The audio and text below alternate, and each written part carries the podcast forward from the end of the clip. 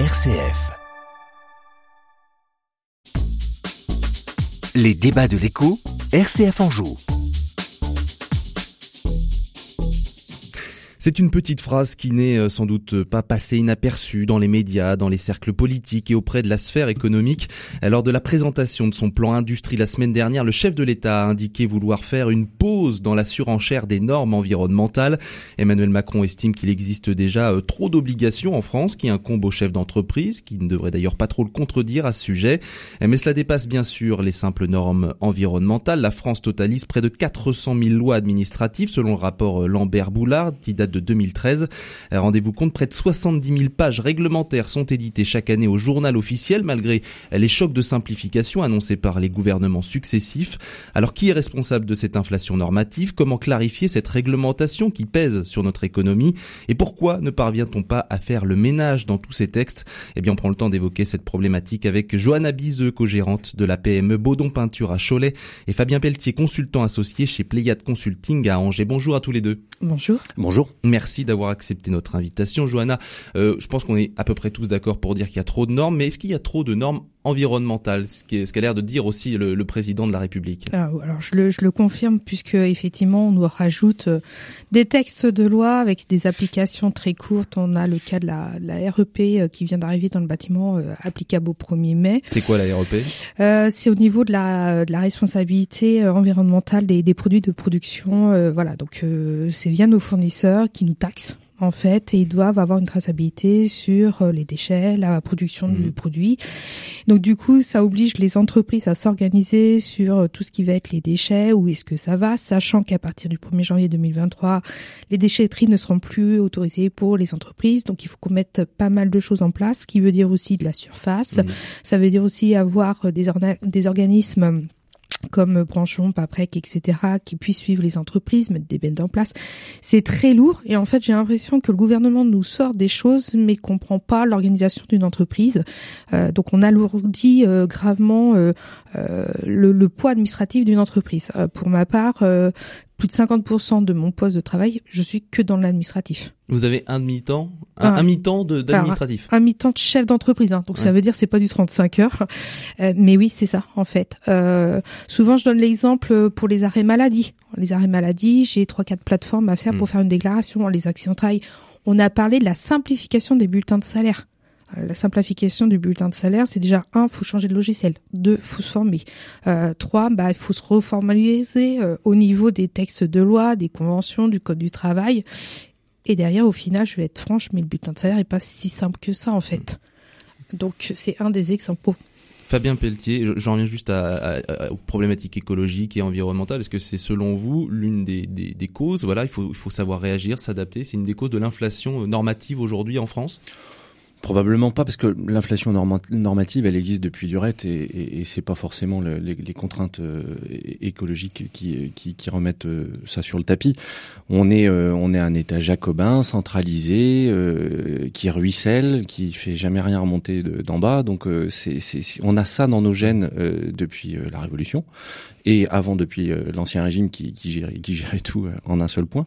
On a ça dans nos gènes. On n'est pas un État décentralisé, donc on fait de l'inflation normative et quand on ajoute une loi, on n'en enlève pas une. Donc c'est compliqué. Là, on a le décret tertiaire qui vient de nous tomber dessus, Ouais. qui est un décret euh, intéressant d'un point de vue euh, écologique. Et il faut qu'on s'en Mhm. occupe. Mais alors, le, entre le, le, le- pour comprendre comment ça fonctionne, euh, ce qui, ce qui- ce qui est embêtant, ce qui est pénible pour un chef d'entreprise, c'est le manque de stabilité, le manque de visibilité. Fabien? Euh, non, c'est l'ajout. L'ajout. Enfin, alors oui, je suis d'accord avec vous que le manque de stabilité c'est compliqué, mais c'est surtout l'ajout. C'est-à-dire, il y, a- il y en a pas un à un moment donné qui vient nous dire, écoutez, on va rajouter ça, mais on va vous enlever ça. Mais c'était pas, pas prévu ça en 2017 euh, Si, quand Edouard si, si, Philippe si, a dit si. maintenant à chaque fois qu'on rajoute si. une norme, on en enlève Si, au si, moins deux. Il était prévu ça, qu'on fasse plus de déficit, euh, qu'on ait moins de 3%. Enfin, mais Tout ça était prévu. Ah Oui, oui. Pourquoi, pourquoi on n'y arrive pas, Johanna? Pourquoi euh, ça, ça paraît simple On ajoute un texte, on en enlève deux. euh, Enfin voilà, qui non, se non, rapporte. Mais, non, mais l'administration française, excusez-moi, elle est pas simple du tout. Quoi. Je, je, je veux dire, c'est c'est le parcours du combattant, mais pour n'importe quoi. Je vous dis, où un sujet apporte un autre sujet, apporte un nouveau texte, apporte une nouvelle plateforme, apporte plein d'autres choses derrière. Donc du coup, il y a rien qui est simple. Et il faut faire dans l'ordre. Je veux dire, c'est que si en plus on se loupe dans la dans le process, pardon, c'est que vous pouvez louper des choses.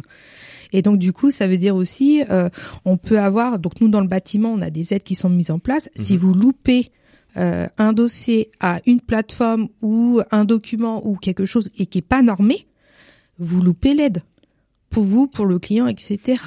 Euh, on peut parler effectivement de tout ce qui est environnemental, on peut parler de tout ce qui est fiscal. Euh, quand on a sorti euh, le prélèvement à la source via les bulletins de salaire dans les dans entreprises, ça veut dire quoi? Il y a moins de fonctionnaires, donc on compense par les entreprises, mais nous, du coup, c'est du job en plus, quoi. J'ose espérer, euh, Johanna, Fabien, que si on édite des lois, c'est qu'elles ont un intérêt euh, environnemental pour la sécurité, pour l'accessibilité, que sais-je. Si elles sont là, c'est qu'il il doit y avoir un enjeu à, à combler, non, Fabien? Ben je sais pas.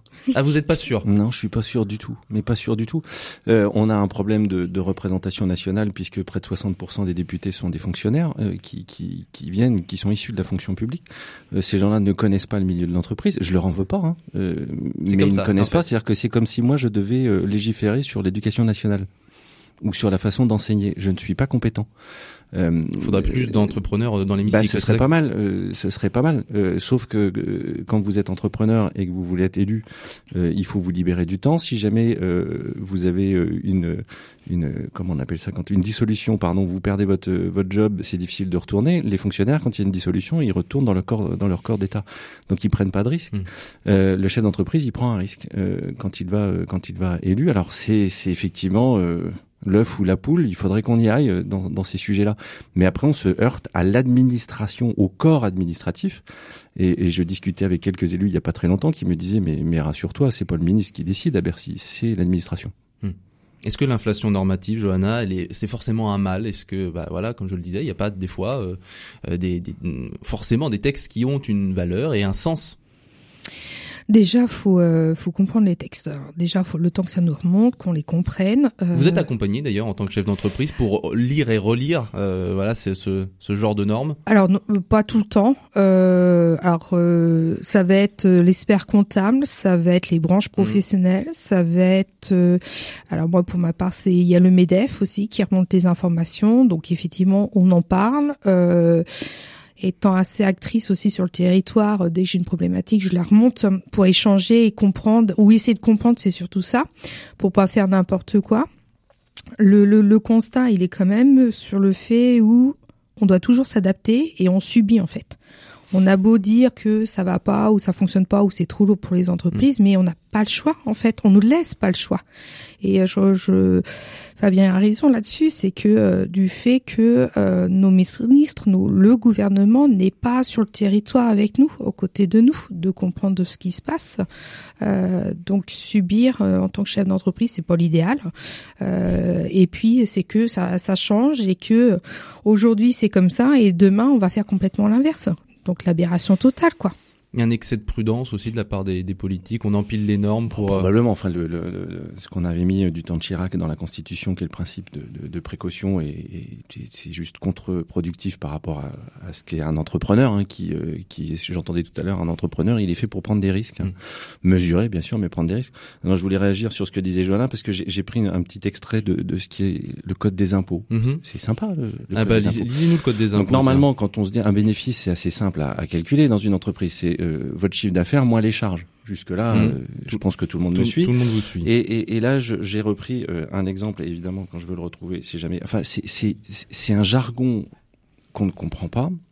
On vous dit qu'il faut réintégrer le pourcentage qui correspond au septième décile dans les 50% de ce que vous avez réintégré l'année précédente, mais qui peut se mettre uniquement si vous avez investi à Mayotte, à au secours. Donc c'est c'est un empilement mm. euh, qui fait que euh, on a l'impression qu'on va traiter des problèmes. Je ne pense pas qu'il y ait de malveillance de la part des gens euh, qui, qui, font ces textes-là ou qui gèrent l'administratif, mais qui ne se rendent pas compte que notre métier, ça n'est pas ça. Notre métier, c'est de créer de la valeur ajoutée pour payer justement, en l'occurrence, la fonction publique aussi. Donc c'est de créer de la valeur ajoutée et que tout ce qui est à côté peut-être un frein. Est-ce que c'est pas le jeu des lobbies aussi de voilà de demander des aménagements à chaque à chaque règle, à chaque norme pour euh, bah, pour s'arranger aussi de ce qui. Euh, c'est pour ça que les élus normalement devraient faire attention euh, à tout ça. Je prenais juste un exemple. On a 13 régions, 101 départements, 333 arrondissements, 22 métropoles, 992 communautés de communes, 34 965 communes, 4055 cantons et 9065 syndicats de communes. Comment voulez-vous que ça fonctionne? Il y a un sujet que je disais il y a pas très longtemps, le marais Poitevin. Quand on veut faire quelque chose dans le marais Poitevin, on en parle à l'État, la région. Il y a trois départements qui rentrent dedans, l'agence de l'eau et le conservatoire du littoral. Autant vous dire que tout le monde veut justifier sa présence, donc ajoute à chaque fois son grain de sel. Quand vous voulez faire quelque chose là-dedans, imbranlable. C'est forcément un, un frein à, on gardera le mot imbranlable.